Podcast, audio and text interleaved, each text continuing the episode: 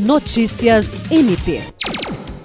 Representantes do Ministério Público do Estado do Acre, Instituto de Proteção e Defesa do Consumidor, Vigilâncias Sanitárias do Estado e do município de Rio Branco, secretarias de Segurança Pública e representantes do Comitê de Acompanhamento Especial da Covid-19 reuniram-se nesta sexta-feira com os organizadores do show do artista Gustavo Lima.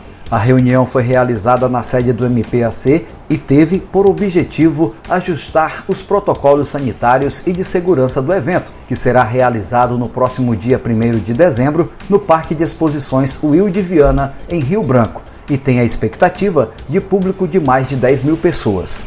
A promotora de justiça Alessandra Garcia Marques, titular da Promotoria Especializada de Defesa do Consumidor, destacou que a preocupação é com a segurança das pessoas que irão participar do evento.